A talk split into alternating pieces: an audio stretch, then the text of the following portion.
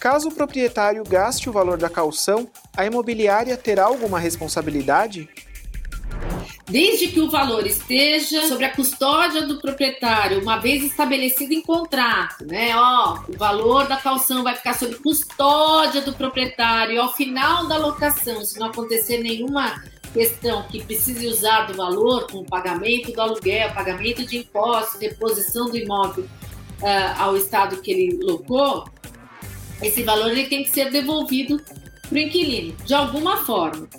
Ou em condições de que o inquilino deixe de pagar os últimos aluguéis, ou seja devolvido o valor, né, com juros e correções conforme prevê a lei. Imobiliária, ela não tem absolutamente nada a ver com isso se o proprietário gastou esse dinheiro, se ele fez mau uso dessa, desse valor.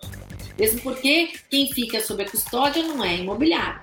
Se a imobiliária ficou com a custódia da calção, aí sim ela passa a ser responsável por qualquer situação, devolução do valor ou reposição do imóvel e assim por diante. Porém, a responsabilidade contratual é sempre do proprietário.